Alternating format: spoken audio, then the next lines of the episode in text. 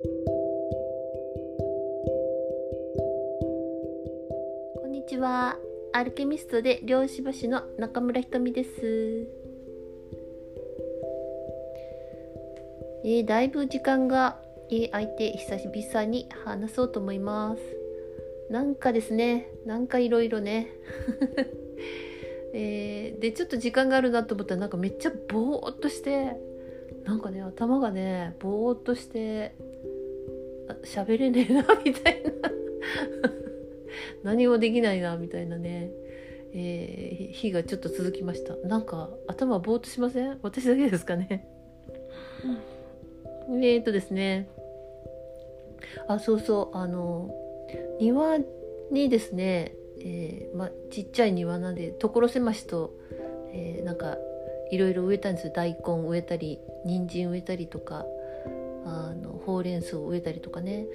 でえっ、とトマトがですねトマトが植えてないのにちょっと大きくなってきたんですよ。こぼれ種だと思うんですけどまあ植物ってあの頭がいいのでえー、寒くなったらもう出てこないですよね。なんか季節勘違いしちゃったのかトマトが育ってますよ。びっくりです。まあどこまでどうなるか分かりませんけど、えー、観察していこうかと思います。えっと1個お知らせですね。11月21日は、えー、ここ愛宕浜で、えー、漁師入門講座。入門講座一番最初のやつね、えー、が11時からありますので、えー、興味がある方はどうぞお越しください。えー、あと12月の90、えー、の東京と横浜ですね。あのもう近く、えー、今日か今日中にもあの詳細が、えー、ホームページに出せると思うので、えー、どうぞそれも興味がある方見てください。じゃあですね今日は今日のお題はですねえー、今優先的にすることっていう感じですかね。えー、優先的にすることってなんかこうこのなんていうあのか考え方って感じですかね。まあ、それは、まあ、これは私なりの感覚なんでえー、ですけどあの遊び心を持つとかですねユーモアを持つとかですねなんかそういうのが、えー、とっても大切なんじゃないかなと思います。で明日の明日からの九十のリトリートも、えー、遊びの部分を、まあ、入れているんですけれどもあの時間をわざわざとって遊ぶ必要があると私はずっと前から思ってるんですよ。特に大人。遊んでます？皆さん。遊んでないですよね。えー、遊びがなくなってくるとその楽しいものがなくなってきますよねそうするとすごくその思考の領域を見てるとものすごい狭い中に入り込むんですよね。重箱の隅どころじゃないような思考の狭さに、えー、今まあ入り込んでる、えー、人もなんか多い感じがするんですね。えー、その狭くて偏った、うん、ネガティブな思考っていうのは、えー、皆さんが考えているより波動が重いです。えー、非常にこれはもうめちゃくちゃ全体をすぐ重たくできるんですよね。えー、皆さんちょっと考えてほしいんですけど、えー、自分が楽しいこと考えてる時ってあんまり体が重いとかって、えー、感じないの分かります？なんかそんな経験ないですか？あの思ったらもうパッとこう動いてますよね。えーいつもそのしんどい時は立ち上がるのもああよっこしょみたいな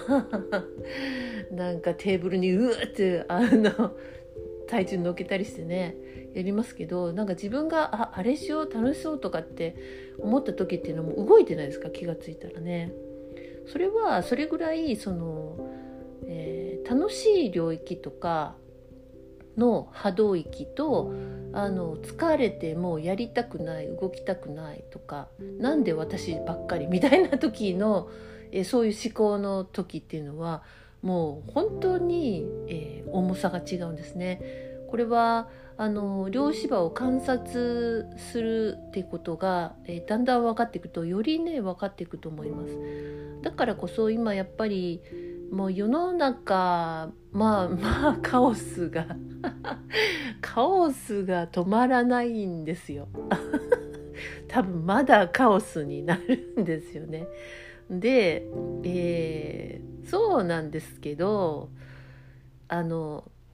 まあある程度もう海が出ないと、えー、いけないなっていうのもどっか、えー、分かってきてる人が多いですよね。だから、えー、その今まで通りじゃ、えー、もういかない、えー、もの、まあ、それから本当にその搾取のようなものの、まあ、システムになってしまっているものですね。えーまあ、本当これは世界中で、えー、今ねあの暴かれる暴かれ出しましたけど明るみに出てそれを、えー、しないと先に進めないっていうのはどっか分かってると思うんですよね。まあ、なんでいろいろまだまだ、えー、びっくりするようなことがあるかもしれませんけれども今ねだからすっごくその集合意識がその今誰があのどんなひどいことしてるのかとか、えー、誰が悪いとかねどんな人が犠牲になってるとか、えーまあ、そういうね、なんてかわいそうだみたいなものとかねなんかそういうことにすごくフォーカスがいってるような感じがするんです。で、えっと、そういうものと同時にその世の中のこういろんなカオスなこととかを、まあ、自分の人生が面白くない人はそれをねどっかね面白がるんですね。こんなひどいこと起きてるわは面白いみたいな感じで、えーまあ、そういうものも、えー、あるのでやはりそこにあんまりフォーカスしないっていうのが大事だと思います。えー、なんとなくあの自分がこのちょっとこういう時に準備してた方がいいんじゃないかなっていうようなものとか自分がそれがあれば安心するようなものは、えー、準備してもあのそっちの方がね全然いいとは思うんですけれどもうーんとにかくですねそのまあ集合意識全体のネガあの動きがめちゃくちゃネガティブ方向に誘導されるような感じになってると思うんですよね。まあ、そうなんですけどだからこそですねより要はあの自分の外側は揺れが激しくなっているっていう状態です。えー、だからこそですねあの中心にいるっていうことがより難しいかもしれませんけれども、えーまあ、だからですねその本当にそこじゃない領域にフォーカスをする、えー、それはネガティブを一切無視して見ないっていうこととも違うんですよね。えー、これはすごくあの何て言うかな紙一重なところありますけれども、えー、そういうことも全て、えー、まあ流れなんですよね一つのね。だってやっぱりあ行き詰まったものは壊れるじゃないですかねどうしても。うん、かそれを、えー、わざわざそっちにフォーカスして自分の人生の、えー、まあ、時間やエネルギーを使うのではなくて、えー、そっちはもう壊れていくものなので、えー、今度は自分の人生を組み立てていくとか、えー、真ん中にいるっていうことが、えー、大切だっていうことだと思います。まあ、それには本当にね遊び心とかねユーモアとかなんですよね。あの遊び心とか、え、遊びの感覚っていうのはあの今にいるんですよね。今この瞬間にえいて、えそれをあそこにフォーカスしてそこの創造性の中とか、えー、喜びの中にいるってことなんですね。だからこそ周波数が全然こう軽やかなんですよ。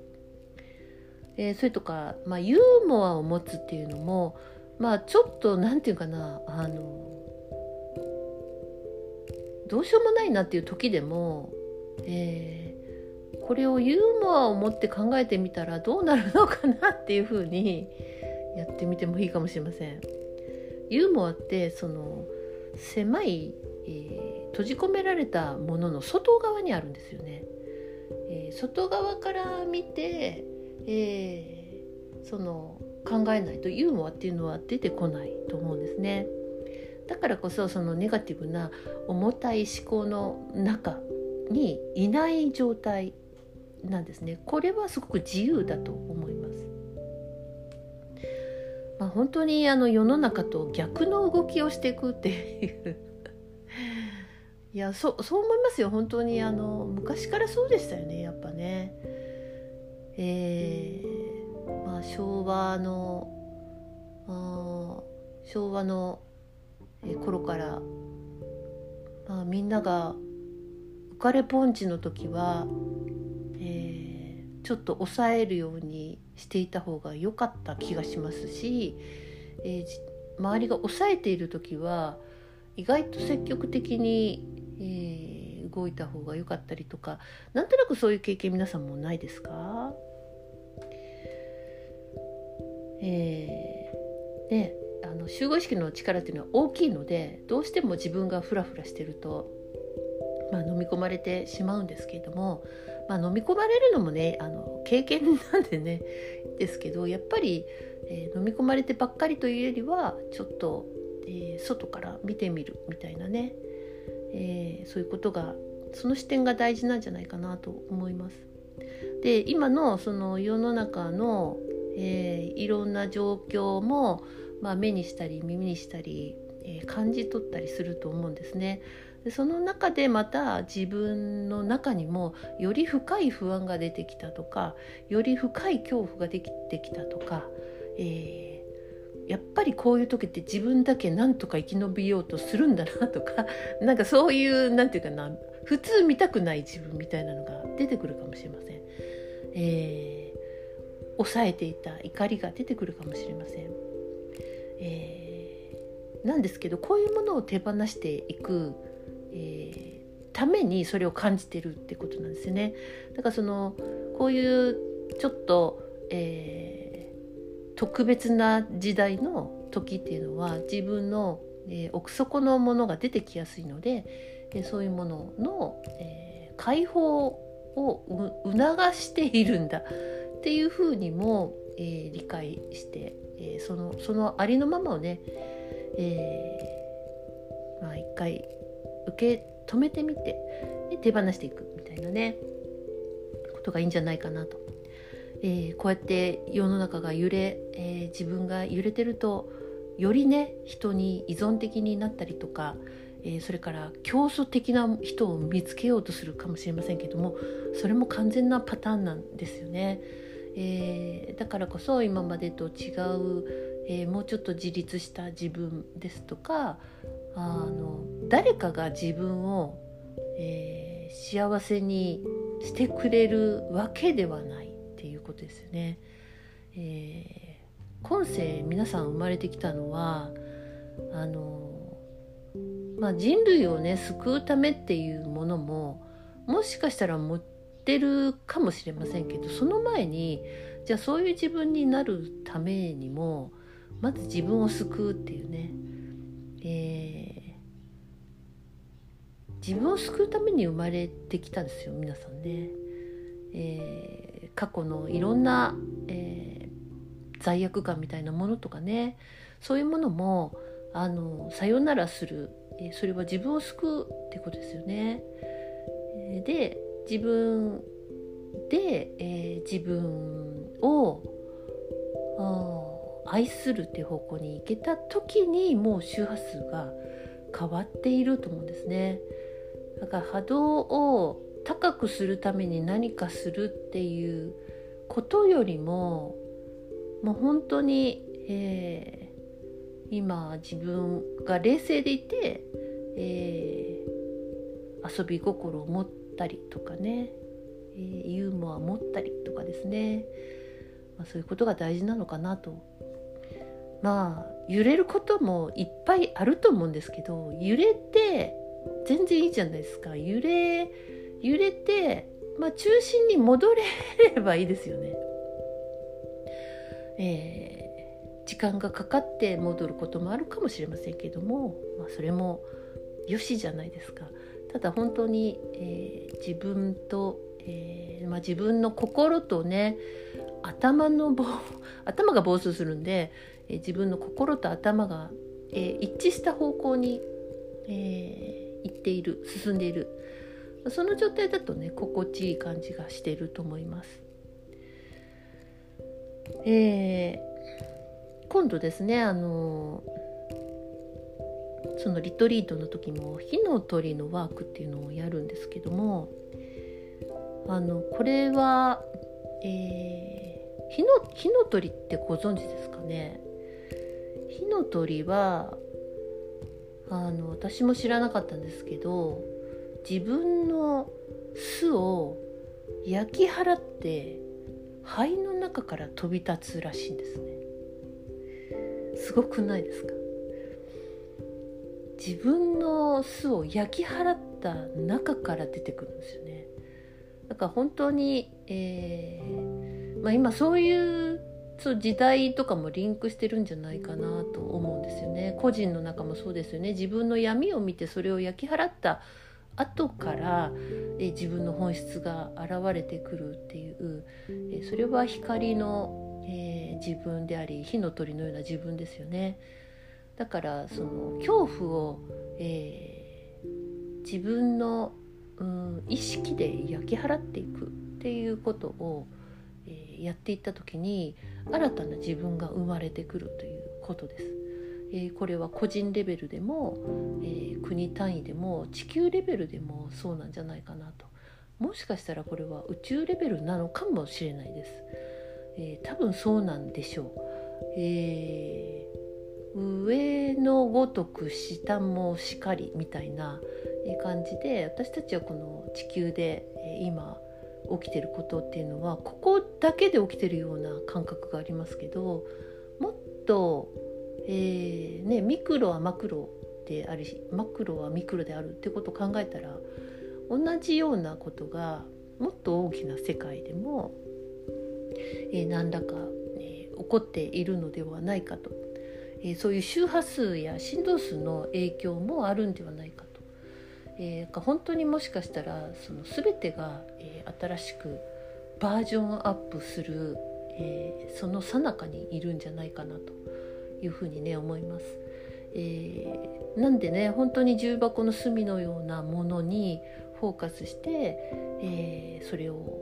変に面白がったりとかね、えー、していると自分の本当にうん思考パターンがそこにまた巻き込まれて同じようになっていくんですよね。気がついたらもう本当に、えー、本当にねもう紙一重なんですよね 重たいなってなってるんですよもうね。あの重たくなったなってわからないほど、えー、素早く自然に重たくなるんですよね。だだから本当にあの重たい時が続くっていうのは自分でね自覚がないんですよね。だからこそまあ本当にあの遊び心ユーモアですね。だから皆さんどうぞ積極的に、えー、遊んでください。楽しいことをしてください。であの例えばじゃあすごい忙しくそれを詰め込むのではなくて、えー、余裕の時間やスペースということです。遊び心っていうのはあのゆとりですよね。余暇じゃないですか。だからそういう空白がないと、えー、全体を見れない。あ自分も含めなかなかこう俯瞰することができないですね。えー、とはいえね私もそれを今練習してる途中ですよ。あの本当に、えー、本当に波動の観察が、えー、観察したものをちょっとこうやって話すことはできますけど自分のことはやっぱりわかりにくい部分も多いですし、えー、全然完璧な完璧なものとは程遠いし完璧を別に目指してはないんですよねなんかそういうのは昔やりましたよね。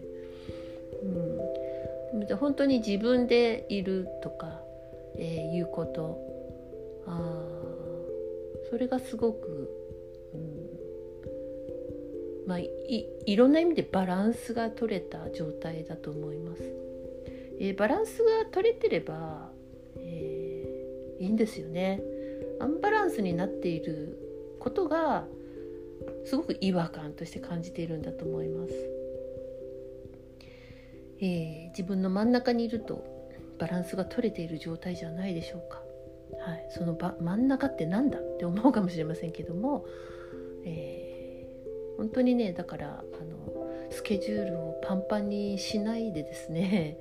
えー、なかなか私もパンパンになりますけど。そう。だけど本当にねその空白の時間っていうか余裕の時間というかねあのそういうものこそさえそそういうものが一番大事で優先的に、えー、することだと思います。私たちはあまりにも仕事を優先に生きてえー、来すぎたんですね。もう全体がね。全然優先的にすることを変えてみる、えー、遊びや、えー、ユーモアや、え近しい人とのこう心の通い合うような本音の会話とか自己表現とか、えー、そういうものを優先的に、えー、していくとより心地よくなるんではないかなと。まあこういう時代ですけど少しでもね、えー、真ん中にいて心地よく、え過ごしていきたいですね。はいということでおしまいです。えごきげんよう。